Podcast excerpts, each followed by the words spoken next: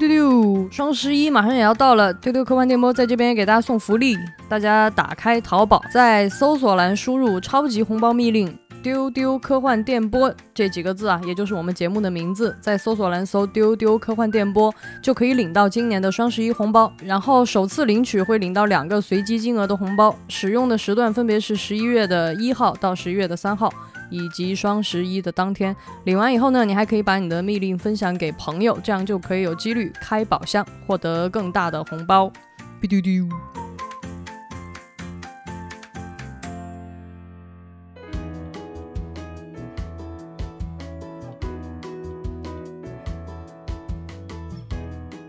Hello，大家好，这里是未来事务管理局和喜马拉雅联合打造的丢丢科幻电波。今天是趣闻接收站。啊，今天呢，我是代班主持人，未来事务管理局的局长季少廷。千一鹤老师呢，因为今天有非常重要的任务，所以出去开会了。今天就由我来代班。大家不用难过啊，因为我们的老朋友不用难过。我们的老朋友，另外一位特工今天也在现场，就是邓运。嗨，大家好。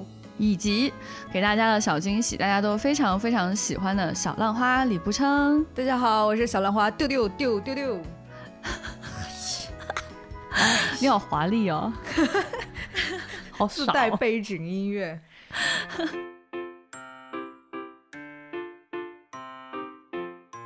第一个部分呢，是我们聊一下我们最近干了什么。所以，小浪花，你最近在做什么呢？我参加了未来事务管理局的秋季团建。哇哦，好嫉妒哦！我怎么记得你也去了呢？哇哦，嗯，所以团建有什么好玩的事情啊？我们开了总结会，开了工作计划会，我觉得非常的充实而满足。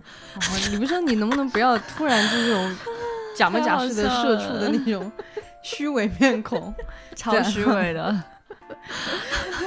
哎，其实我觉得就是很开心，因为去了古北水镇玩耍，在京郊耍。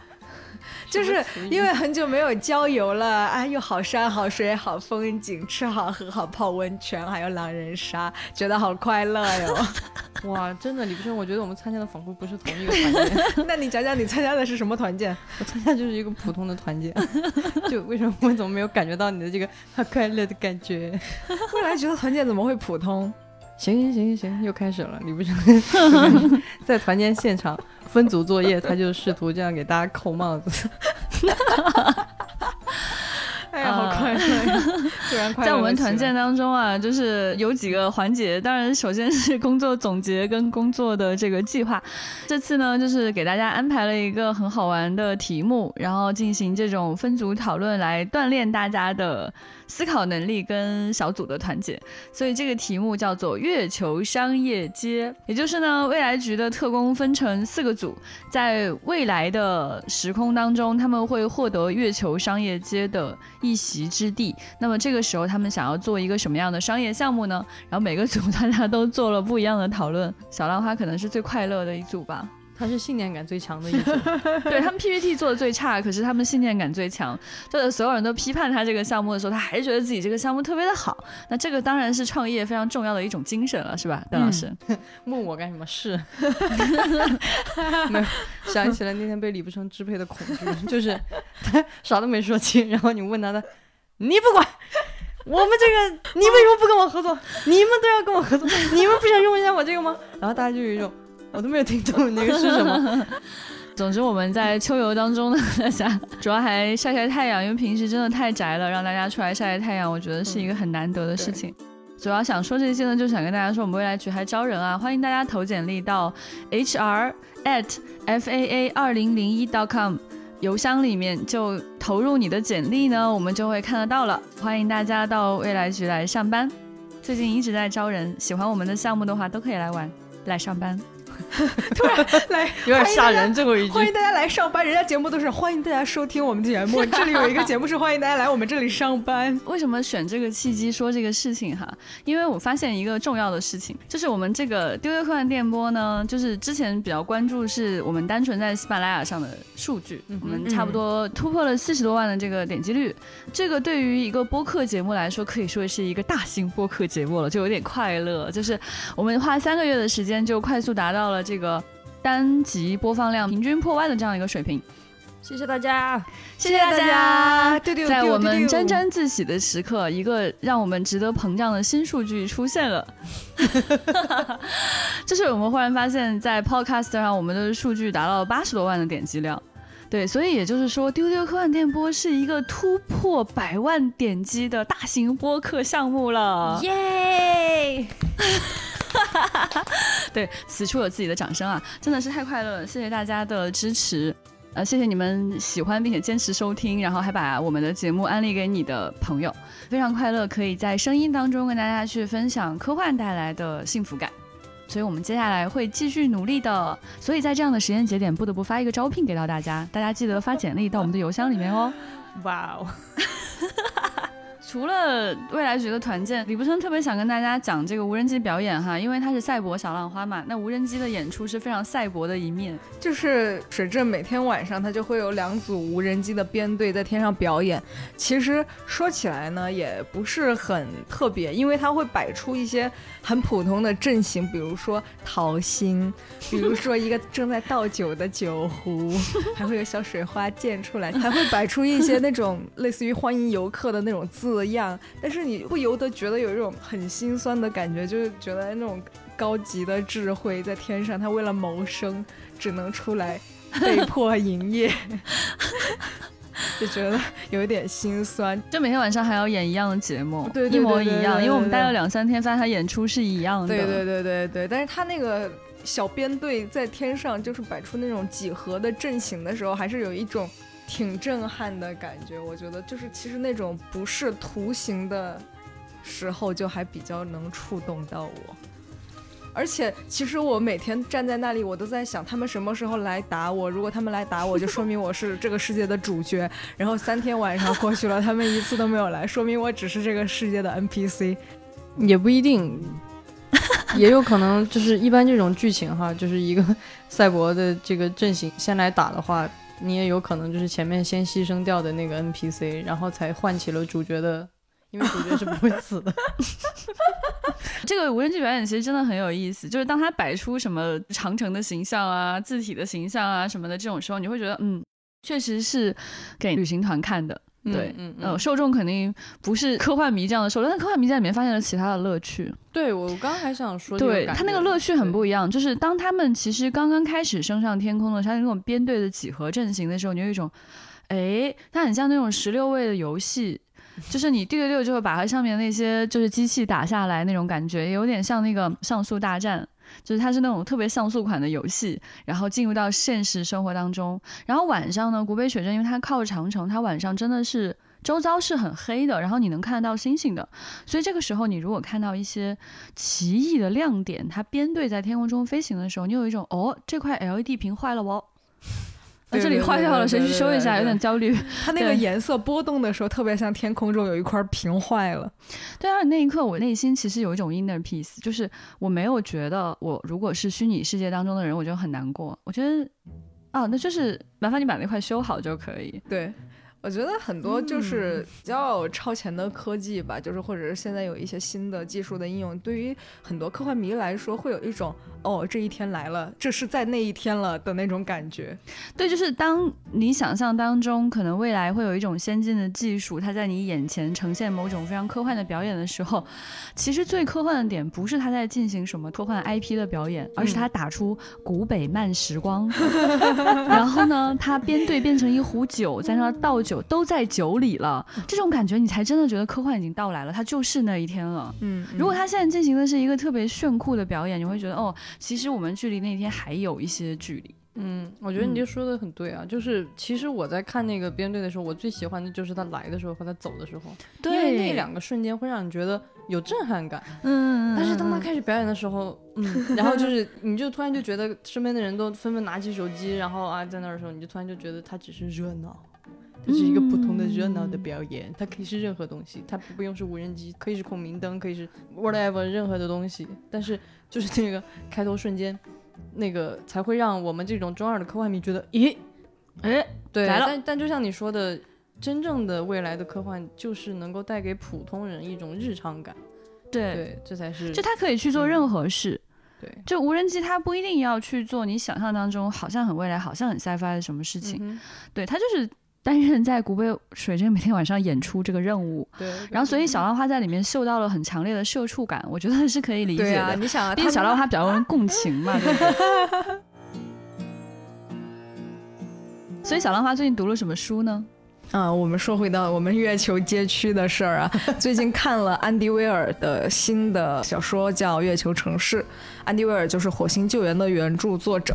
前些天斑斑发过一条微博，也是讲这个的，就是截了一个图，上面那个主角说：“我不想工作，我长大之后想发大财。”就是《月球城市》是一个就是这么社畜的一本书，它的语言风格是非常有个人特点的，但是就整体来说吧。如果要跟《火星救援》比较的话，就是一本可以但没有必要的小说。我你好狠啊！Oh my god！好犀利哦，小浪花！突然觉得小浪花有如此犀利的一面。那么是如何的可以，又如何的没有必要呢？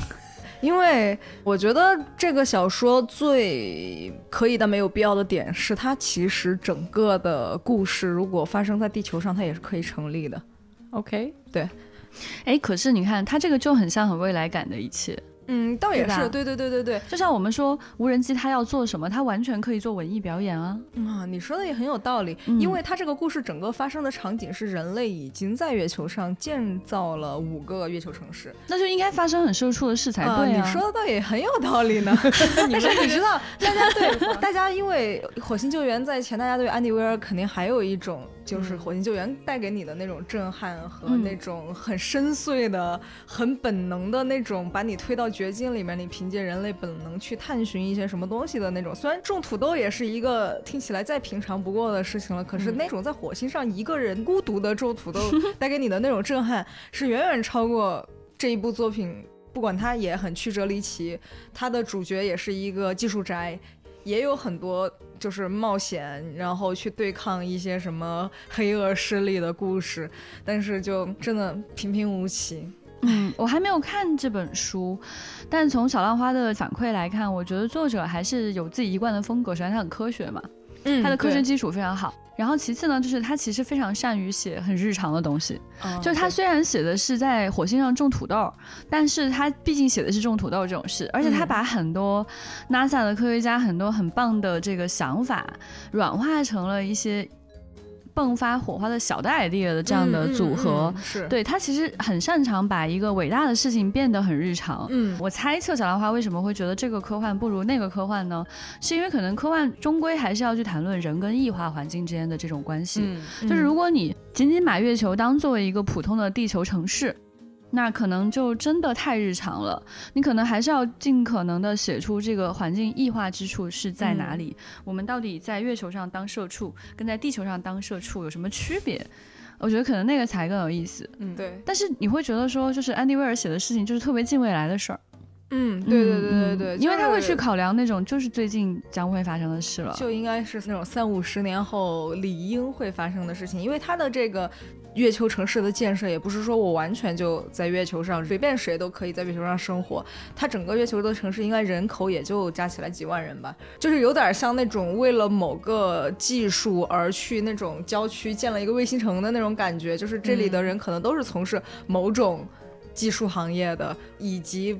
周边的一些配套的生活，它在这里面对于城市的构建，包括里边的那些房间呐、就是那种什么街道啦，就是描写的还是很合理的。就是你看了之后，你还是觉得，哦，如果以后在月球上建城市，可能就是这个样子的。嗯，嗯，这个挺重要的，我觉得这个是这个作者应该是最擅长的东西。对对对嗯对，就确实很技术宅，讲了很多电工知识，对于我来说也是可以，但没必要吧。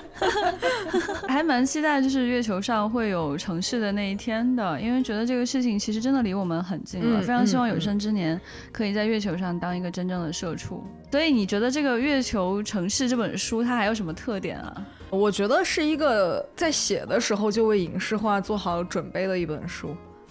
为什么这么讲呢？他因为已经被买对是哎，主要是人生第一次太成功了，对对对写了一本小说就被雷德利斯科特拍一下，对对对踏上了人生的巅就峰。起点很高，而且他这本书也确实在影视化的过程中了，就是他的整个的角色的配置就特别像为某一次拿奖做好准备的，就很适应现在一些，比如说奥斯卡的奖项提出的一些新的需求，比如要有一些少数群体来作为一个电影的角色，这样。就是他整个角色的配置是这个样子的，主角是女性，然后是有色人种，他的爸爸是穆斯林，然后他有一个好朋友是 gay，然后有美国退伍军官，就是你感受一下他们这个小队的这种配置。先预祝他拿奖吧。对对对，先预祝他拿奖吧。所以最近还有看什么其他的书吗？小兰花？最近在看《沙丘五》，哦，这一集还在播放，你知道吗？对就是每次小浪花就跑到我们这个来录节目的时候，你在看什么？在看沙丘。你在看沙丘四，我在看沙丘五。好好好，沙丘五了。恭喜你哦，小兰花，继续阅读，加油哦！好的，期待你在未来的时间跟我们完整的分享一下你对沙丘的感受。好呀，我觉得这里分享一个感觉吧。我觉得很多的听众应该在看书或者是在追剧的时候，都有一种那种感觉，就是当你在追一个连载或者是一个系列作品的时候，你不把它看完，你就是没有办法停下来。就算中间已经让你觉得啊，它肯定要烂尾了，它可能这里嗯没有前作质量好，可是你说我已经走到这儿了，对吧？这种感觉，我相信大家都能感同身受。哦，我特别感同身受，特别感同身受，太感同身受了，小确实唉。最近看完了《异星灾变》，是的，嗯，是这感觉。就是前面我们疯狂推荐的雷德利·斯科特剧集《Raised by Wolves》异星灾变，我终于把它看完了。它一共十集，前辈呢？呃，yes，就是小兰花说这个时候，我也在拼命的心灵的共鸣。是。所以前辈对《异星灾变》的后面几集是什么感受呢？是这，我决定以后都把这个改为叫由雷德利·斯科特监制并执导的前两集的。系列剧集，因为我觉得还是一开始抱期待太高。因为是雷德利·斯科特第一次执导小屏幕嘛，但是嗯。其实他没有每一集都拍，他主要是他的儿子，然后还有一些别的青年导演，所以你就可以理解成老雷到了这个对吧，功成名就到这样一个地步，然后再扶持后辈。但是这个剧给我的感受难受的点也在这儿，就是它非常像什么感觉啊？我看完以后，它非常像雷德利·斯科特是一个经验丰富的老师和教授，然后他拿着很好的装备，然后拿着很多的钱，然后说：“同学们，来，我给你们拍两集，是这样打样。”哇，那个整个起范儿，然后那个故事的那个宏大感唰就顶上去了，然后就哇，好厉害！特别好，，对，然后他说好，OK，懂了吧？好，你们拍。然后他把钱和装备带走了，留了几个景，就留了教具给你们。然后几个人演员还在，对，就留留了一些基本素材和教具。然后剩下导演们说 OK，嗯，Well。Let's do it，然后，然后好笑。然后，但是呢，就是各方面都没有办法像他的老师那么厉害 那。到后面大家就开始商量，哎呀，你看这个人物哈，我们想让他有一些这个弧线，我们应该把他这个女主怎么办呢？要不我们就让他啊这样这样那样那样。后面好几个人说业的感觉呀、对，然后你说，然后走了，老雷走了之后，那几个人说，哎，你说他这个洞是怎么回事儿啊？要不咱们跳下去看看？啊，你说，嗯，最后他这个 Saw 这个想象中的神明到底是怎么回事呢？他是怎么跟人沟通的呢？要不咱们搞一下试试看啊？然后到最后就莫名其妙的结束了。这个口碑其实，在海内外都是在逐渐的评分在走低嘛。就是大家都有一个感受，一个是剧情愈发狗血，就是进入了那种内部家庭 drama 的感觉，就是就比一般的 drama 还要奇怪。嗯，因为它毕竟很难处理，因为它又不是一个真正的传统意义上的家庭，你又要难是难，难是难，但是前两集老雷处理的就是特别微妙，你只能用真的是 delicate 来形容，它极其微妙，层次极其丰富，每一句台词都有五种意思，然后它每一句话都能去影射历史、影射当下，然后让你产生无尽的思考，产生很多的余味。但是到了后来，啊，我我一时之间，邓老师，我我我啊我觉得是这，你就理解为学生在跟着教授做项目，你就不会对这些学生必须要像他们老师那么厉害有期待了，你就能觉得这原谅个比喻好。妙啊！你明白吗？我我他理解，而且我跟你讲，最关键的是什么？我觉得后面几集导演也挺可怜的。我觉得预算被前面花光了。哦就你记得你记得在前哦面，其实场景非常的庞大，对，就是还有他们在飞船，然后以及战争的前史，其实拍的都非常的精彩、嗯啊。那个战争女生唰升上天空，然后两边的这种作战，然后到后边就是那个小房子，那个小飞船，还有那个、那个上传世界，邓老师点出这些，只我有有感受，而且它是极其小的取景，你就感觉它取景越来越小。越来越小，甚至到最后都有点五毛特效了，就是都已哎经到了这样的程度了。啊，我一开始也非常的愤怒，就觉得啊怎么能？后来我一想，好的，就就是在跟着老师做任务，然后我其实就想，可是嗯。我要再举一个我经常举的例子，，OK，我们神秘博士他也很穷。他并不是没有讲过这种星际上的多层次的、令人打动的、影射人类的过去和未来的故事。我觉得主要还是故事，嗯，他们没有想清楚我到底想表达什么。就是老雷他在开篇的时候，他起了很多问号。对我们说好的科幻，它不一定是给你答案，而是他提出了非常好的问题。是的，所以在老雷呢，他在开头开了特别好的问题。教授说：“今天呢，我给大家提几个问题。”大家说：“哇，这几个问题好深奥啊！”那我们来尝试回答一下好不好？哎。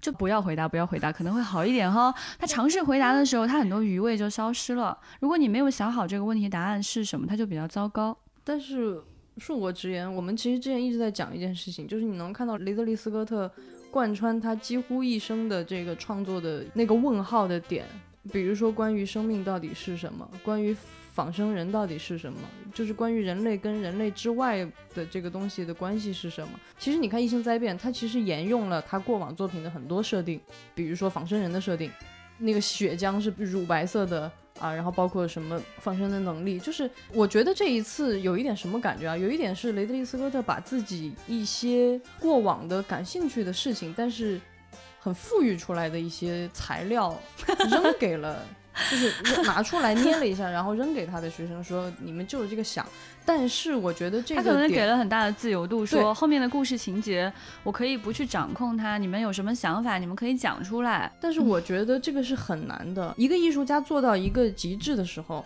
他就胜在那些微妙的地方。我同意。这就是为什么连维伦纽瓦去拍《银翼杀手二》，你都仍然觉得哪儿好像还是有点过，或者是稍微欠点东西，就是因为雷德利·斯科特对于这些问题以及他在各种问题上那个尺度的那种把控，其实是非常私人的，这个能力是没有办法复制的。就是艺术它是艺术的操作没有办法说真的像某种技能一样，你练习或者是我教给你，你照着说明书就做了。所以看到最后，我也原谅了这个剧，就是我觉得这个真的是没法弄。我只能说，如果下次雷德利·斯科特再要监制一个片子，我建议他不要用自己的这么私人的他最擅长的点扔出来给别人用。啊邓老师这个说的很有意思，我觉得我非常同意邓老师说的这些看法，但这并不能让我原谅最后的结尾。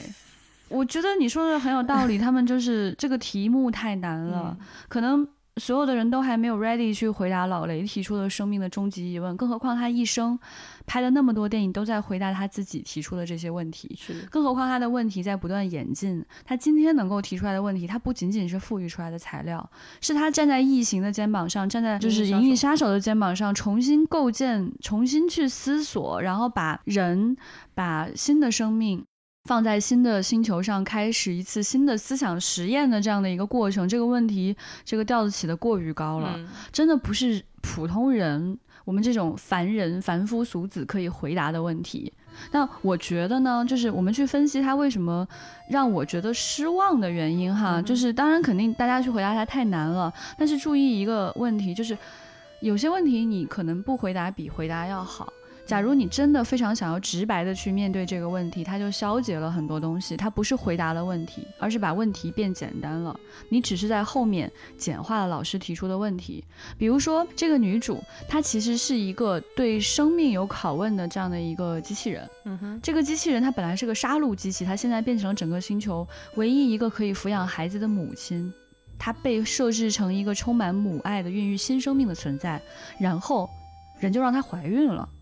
然后他生了一条鳗鱼，是吧？我一点都没有夸张，请大家就是是一个会飞的鱼哦。那个鱼的身体基本上看起来像异形早期异形的一条腿。What？那就是那个质感是皮肤啊，那个力道啊都是非常像的，就有点像那个普罗米修斯最后那个站立起来的勒死工程师的那个八爪鱼的其中一条腿，非常非常的像。然后嘴部呢非常像普罗米修斯那个被侵蚀的就变异之后的那些地上的虫子变异之后的那种嘴的样子。Anyway，它还可以飞，就是有些东西呢它有借鉴，然后有思考，想要去做柔和。但是当我们把一件事情剖析开来，然后给出一个明明显的答案的时候，那个韵味就消失了。就这个做法，它确实是这个走向，就让你走到了一个狗血的方向去，它就很难让你体会那种多层次的东西了。我们只是分析说啊，现在他是这么一个状态，那我也不是特别要去怪这些人，我反而呢特别羡慕他们。你可以跟着老雷学拍片。对对对对对，我还有能力哇！我这人生当中我砸了一个老雷开始的剧，哇塞，我把这事儿给拍差劲儿了，我。也可以，对，但是很向往，就是很羡慕，很羡慕能就着老雷做的事儿再往后讲两步。不管你的思考是什么，老师允许你做这件事情就已经很幸运了。反正这个剧已经确定续订第二季了，所以不知道他第二季会呈现出什么样的状态。还是希望雷老师要不就赶紧弄弄自己的片子，要不回来救救这个剧哈。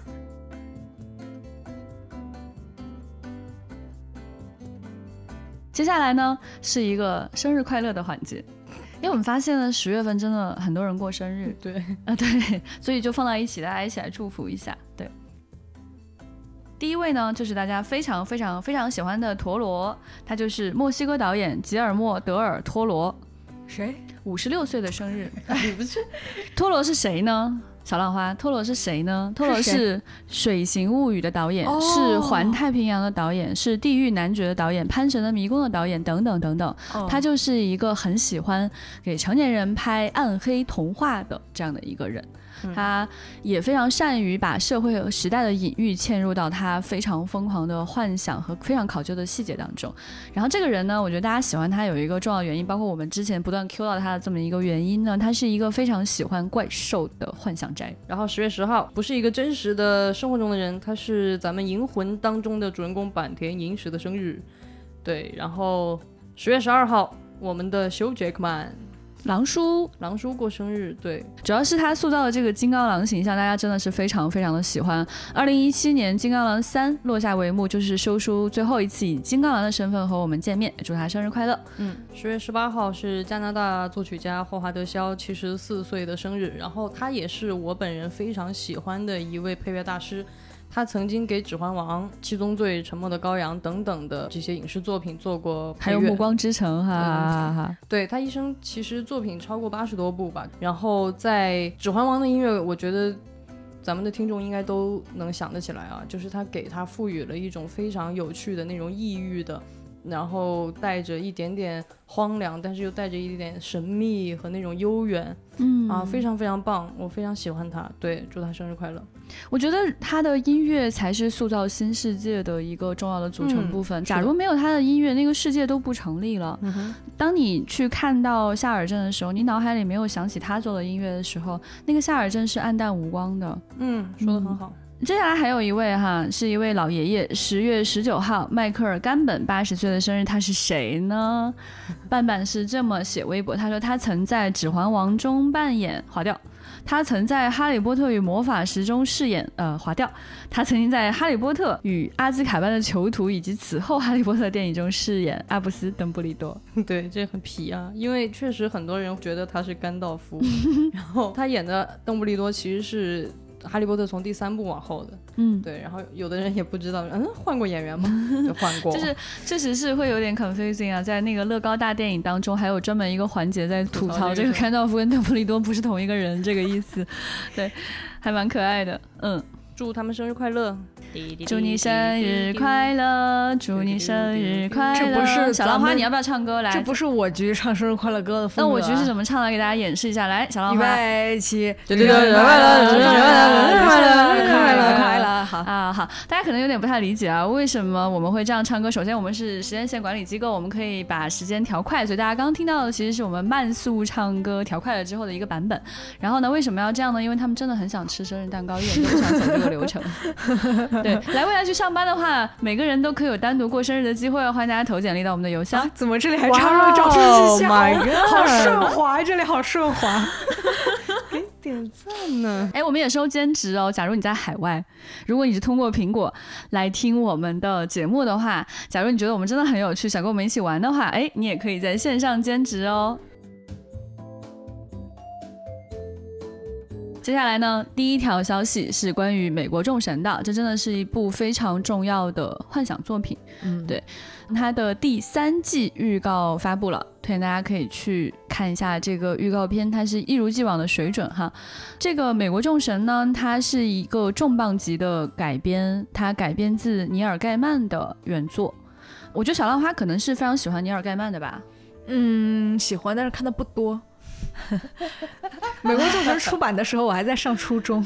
哇哦，那你不就特别年轻？是的，小浪花，哦哟，对，确实看的很早，当时还是带来了一些震撼吧。但是尼尔盖曼，我最喜欢的一个故事是他很短的那个童话，就是《星辰》。而且前两天小浪花跟我聊天的时候，我才对上号，就是那个 Caroline 那个鬼妈妈，嗯嗯，有点像定格动画，实际上是 CG 做的那样的一个动画片。实际上原著是尼尔盖曼哦。哦，对对，还有哦，就是尼尔盖曼还做了什么事呢？大家最近非常热爱的 CP 剧集，那是一个爱情片，《好兆头》原著也是他哦。是的，是的啊，所以这个人很神奇哦，他很高产，而他改编真的很多，而且他其实不仅仅是一个幻想作者，你如果把他认为他是一个写 science fiction 或者 fantasy 的一个人，就把他缩小了。他实际上在主流文学领域是有建树的，而且主流文学领域是非常认可他的存在的。所以这样的一个人，他非常的特别，推荐大家去看他的作品。他以前还来过中国，是的，呃，到过四川，你可能能从网络上找到他抱熊猫的照片。那个时候熊猫还能抱，嗯，现在不可以了哦，嗯。第二件事就是传说中的《黑暗物质》第二季的正式预告片也来了，将于十一月十六日开播。这个剧集之前我们也有提到过，有医美小十一，不是神秘博士的小十一哦，是那个小女孩。OK，她演的这个的主角，我觉得它的整体制作水准是非常高的，所以我也蛮期待它第二季。那么下一条新闻由本九零后为大家播报。数码宝贝最后的进化发布了单人的海报，大家都长大了。其实我对数码宝贝的剧情已经没有什么觉得，还希望它再翻出什么花来，因为它就是一个少年陪伴你从小长大的故事。我有一个很好奇的地方哈，就是。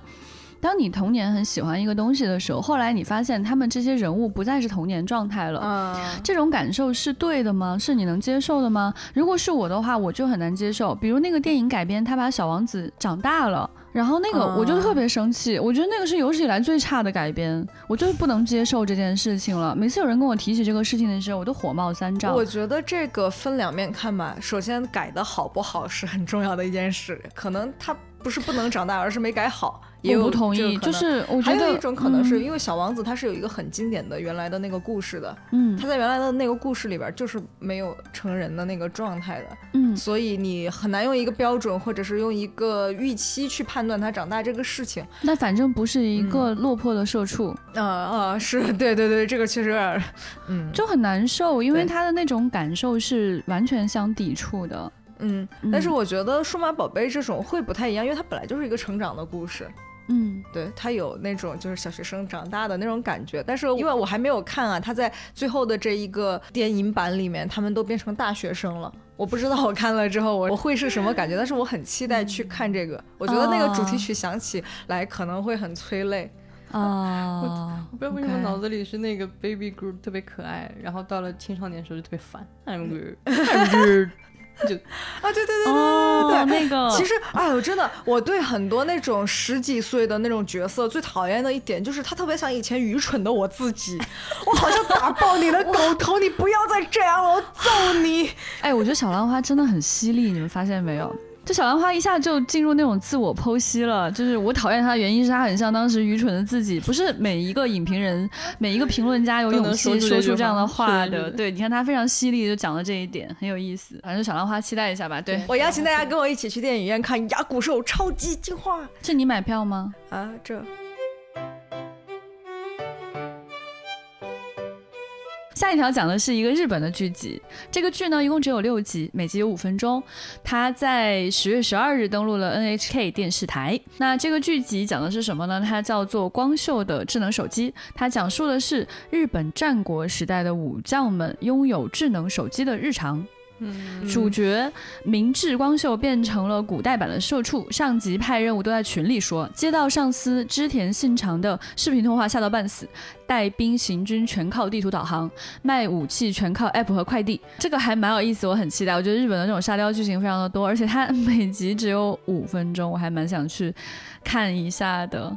嗯，嗯，而且我觉得他给我们拍奇怪的剧情也给了一些启发。嗯，就是我刚刚脑子里在置换，如果是三国的时候，然后我就不太脑补的下去了，因为我脑子里都变成了某些三国游戏的那个广告片。oh my god！啊，对对对对，因为很多传统的 IP 都被改了很多那种手游、页游，对对对你你很容易带入进去。哦，其实你们有看到那个，就是有很多那种古装剧集，就是穿越古装剧集，不是正经古装剧集里面，就会有那种什么三九感冒灵的广告啊，啊是然后还有各种是对。对美妆广告啊什么，就会觉得嗯。对，而且他们会把它变成那个时代的，比如说中药啊，或者对，是什么会用那个时代的盒子来包装，然后用那个时代的文字的那种状态来书写。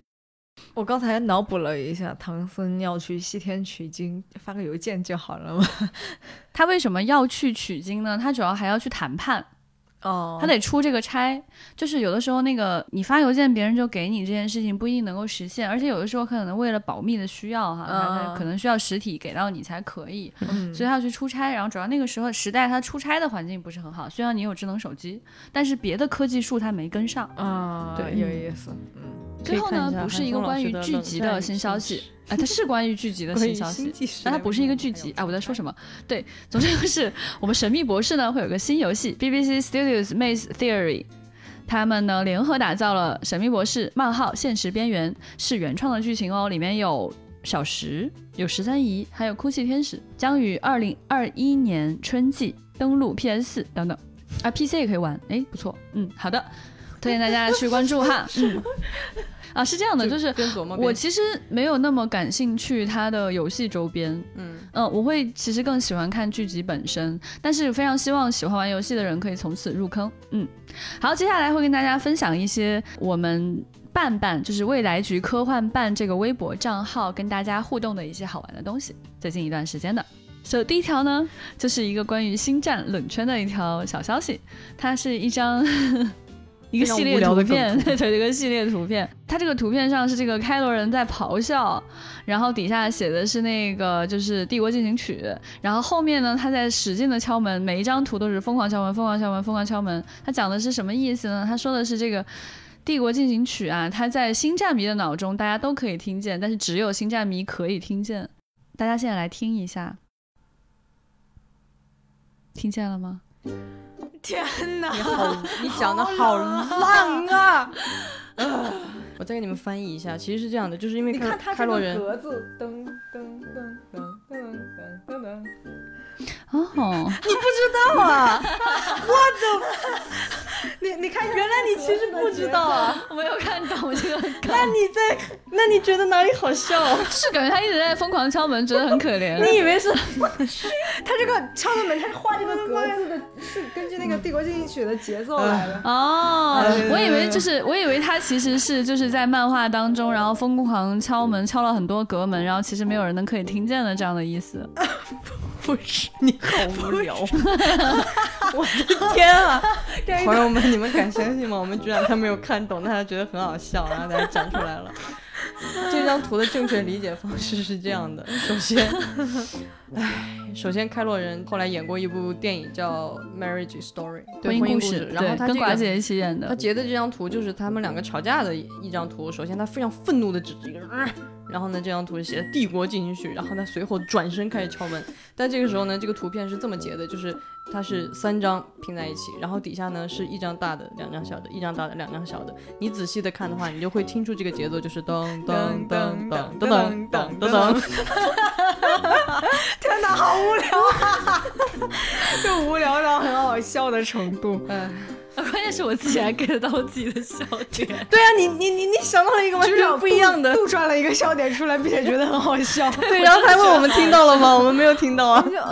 你那个版本我们真的没有听到呢。我以为是他在内心的敲击，然后呢，就是只有他自己在脑内有这个程序，然后只有同为星战迷的你才能在脑补，在这一片沉默的时刻当中脑补了这个第二进你的解释，也很圆满，圆上了。它 有可能是这组图的它第二层含义。好好好好好，你是对的，你是对的，给你鼓掌。圆满，圆满，圆满，好厉害圆满，好厉圆满。哎呀，笑岔气了。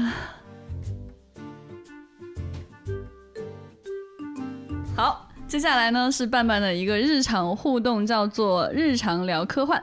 在评论区写一个故事，越短越好。要求一科幻，二虐。然后在这个里面呢，有很多很精彩的故事啊。赛博朋克二零七七将延期至明年十一月推出，也不是很虐吧？这不是波兰人的正常操作吗？如果他们咕咕了，也很正常啊嗯。但他底下很多朋友都非常的愤怒，觉得就带入到了是吗？对带入到了。嗯，然后一个叫南风入怀 V I N 的朋友，你好坏哦，他写的是机器人被骗怀孕生了一条鳗鱼。感谢这位朋友给我们一个回应到今天开头讲异星灾变的机会。呃，这个机器人它不知道怎么回事，反正它怀孕了，然后它反正它生了一条鳗鱼，欢迎大家去看《异星灾变》的结尾，非常的快乐。对，然后还有一条是在这个语境下突然写了一个“我是你爸爸”，然后底下的人、呃这猝不及防。哇哈哈哈哈！你们新疆迷好棒？你一个看不懂新疆梗图的人，你还要快乐，然后你还要笑别人。好，下一条互动真的太快乐了。有一位网友他写了一个故事，他觉得特别的可爱。看完这个故事真的很快乐。他说，读完《哈利波特》之后呢，你决定恶搞你的孩子，让他读《哈利波特》，并且告诉他这一切都是真的，他也是一个巫师。你甚至还伪造了一封霍格沃茨的信，亲自把他送到了国王十字车站，暗暗等待他撞在柱子上的搞笑瞬间。但他进去了。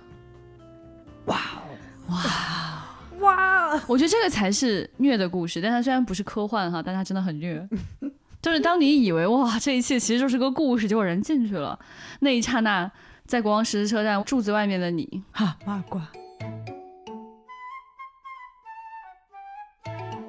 好，接下来一条这个重要的新闻啊，非常重要。是这样的，在二零二零年十月十二日的时候，这个北京的很多市民突然发现自己的手机时间跟外面的真实世界时间相差了十几分钟，然后大家纷纷的觉得是我的手机坏了吗？还是我时间穿越了？所以后来呢，伴伴就出来跟大家致歉，非常抱歉呢，就是昨晚的这个局部时空扭曲，大家带来一些麻烦，已经修复了，不好意思给大家添麻烦了。嗯，经过昨晚的时间校正呢，接下来有非常多的重要的大新闻要跟大家去讲。幸亏时间已经校正好了，这些事情就能发生了。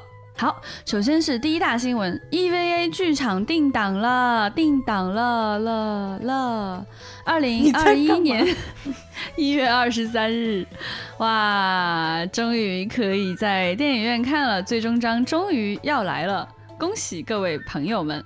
这个他公开了一个三十六秒的预告片啊，大家可以去看。但尽管 EVA 的粉丝都知道这预告片都是骗人的，但我们快乐就好。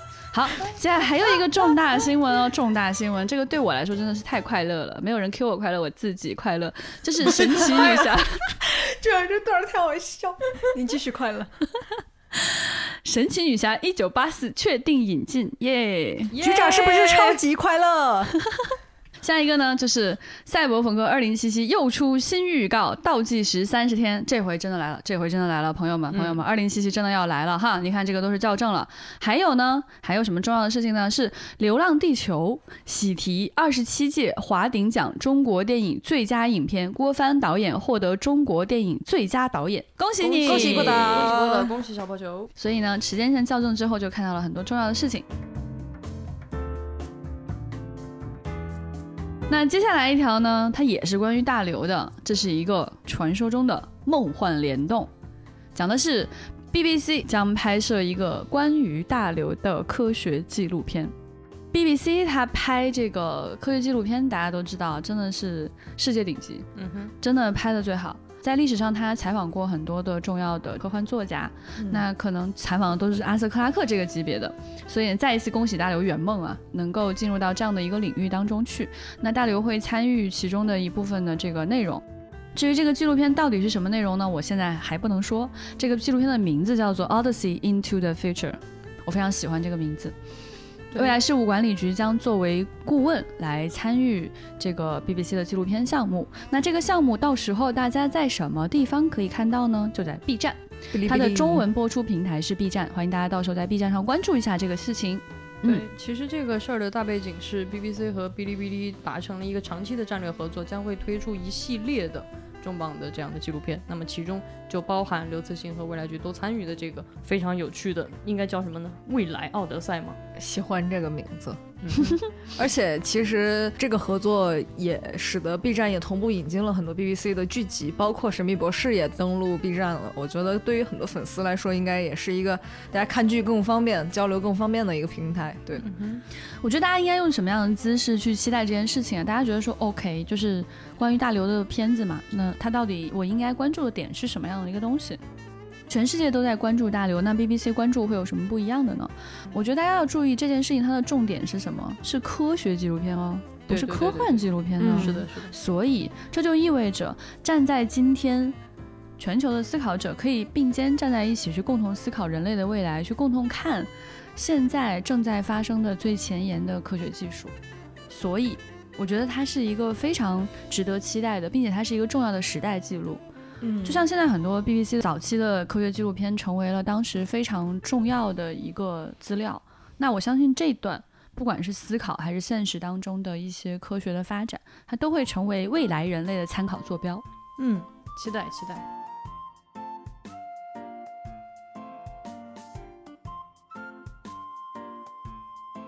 今年的波洛科学奖颁发了。波洛科学奖呢是由果壳发起的一个很像搞笑诺奖的这样的一个科学奖项。注意，它所有颁发的对象都是正经的发 paper 的科学研究。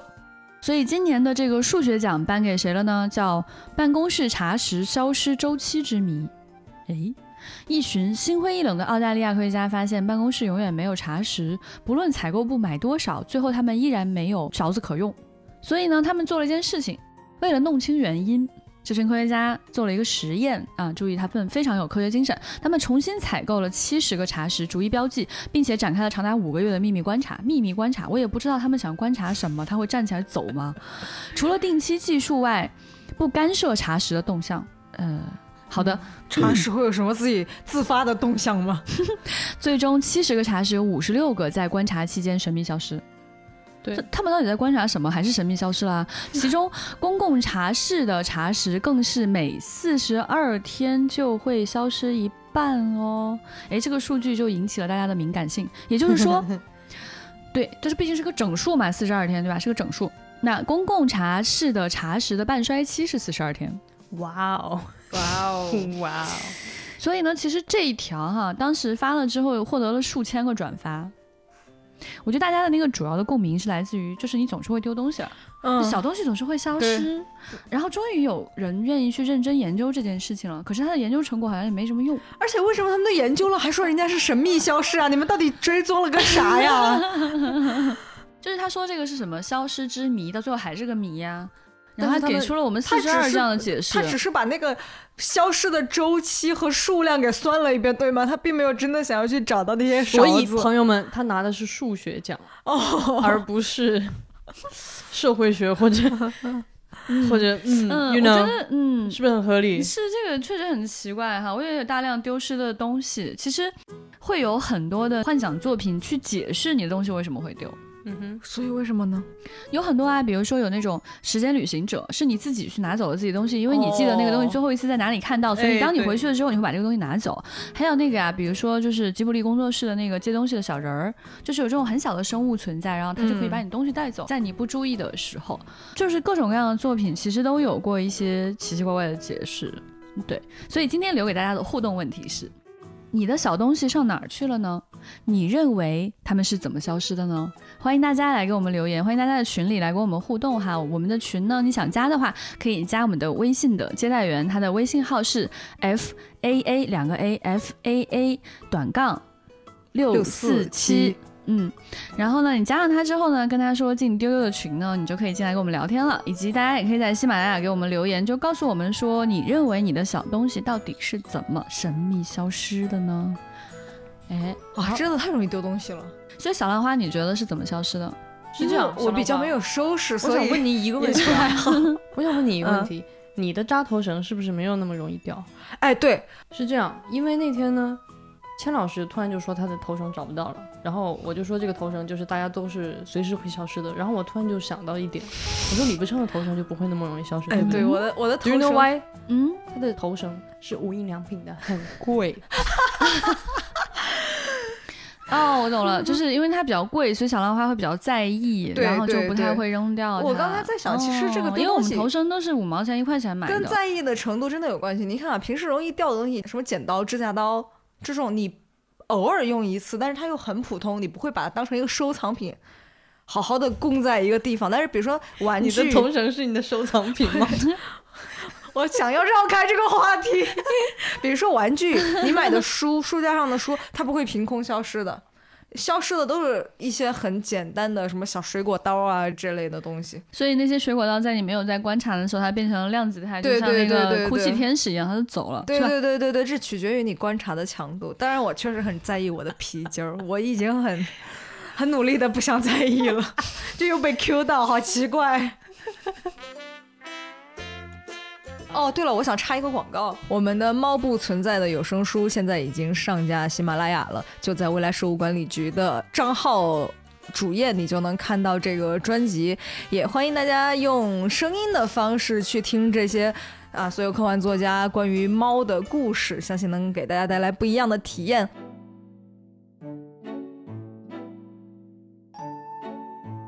好，下面是互动环节。那我们这个互动的内容呢，是关于宫崎骏那一集的。当时给大家留的问题是你最喜欢宫崎骏节目里面的什么角色？那我们 你最喜欢宫崎骏电影里面的什么角色？嗯，然后在这个里面呢，就很多人给出了自己的答案哈。前辈和小浪花可以来跟大家分享一下。天上南阁说女性是幽灵公主，男性是红猪。然后小西爱动画也说红猪，而且他给的理由是男人的浪漫。Why is 男人的浪漫？对不起，刚刚这句有点刻薄哈，对不起。啊，你看这个白龙就很可爱，他说《千与千寻》虽然一直搞不清性别，但就觉得很帅。然后啊，无脸男加一啊，比如说这个渔火说必须是白龙，秋天的菠菜，秋天的菠菜。他说龙猫，因为它代表着童年永远回不去的童年。哎、嗯 l y d i a 说的是哈尔的移动城堡的火苗小精灵，那个好可好具体哦，好具确实体，可是很可爱，我挺喜对对对欢的。然后啊，其实龙猫里的小煤球也是真的很可爱。对对对对，对，玛利亚也说的是龙猫里的小煤球，可可爱爱。嗯嗯嗯。我也很喜欢小煤球。嗯，感觉大眼儿一看好像无脸男还蛮胜出的哎。对，然后幽灵公主、千与千寻、哈尔的移动城堡，这个叫 Kane 的人非常喜欢哈尔，因为他帅，嗯，是很帅，对他好像是比较帅，真的是他宫崎骏的作品当中比较帅的一个角色。嗯，大花说：“我能喜欢风之谷的王虫吗能喜可可以，是是 呃你你可以。对我其实就那天有在去想这个事情，因为我当时就是在说我很害怕这个虫子，所以我三过门而不入，就没有去看过这个片子，我是很后来才看的。我后来看了这个片子之后，觉得自己非常的狭隘。我因为人类非常无聊的某种胆怯跟恐惧，不能够去拥抱自然。我真的是，就是嗯对你感觉自己是里面那个小姑娘纳乌西卡的反面，你觉得自己应该真的去更加去热爱不一样的生灵，你凭什么讨厌人家？凭什么恐惧他、害怕他？或者因为你的恐惧你远离他？这都是不对的，这是宫崎骏想讲给我们的道理。But 就还是害怕别的虫子。对，好，谢谢大家。好，这一期就是这样了，嗯。然后欢迎大家来跟我们互动哦，欢迎大家给我们投简历哦，投简历是最深的互动哦，谢谢你哦。什么玩意儿啊？这期也太奇怪了吧！钱老师，你快回来救救我！大家去未来事务管理局的喜马拉雅主页点猫不存在的有声书哦，谢谢大家。好，今天节目就到这里，谢谢大家都跟我们互动啊！拜拜，拜拜拜拜拜拜拜拜丢丢丢丢丢丢丢丢丢丢丢。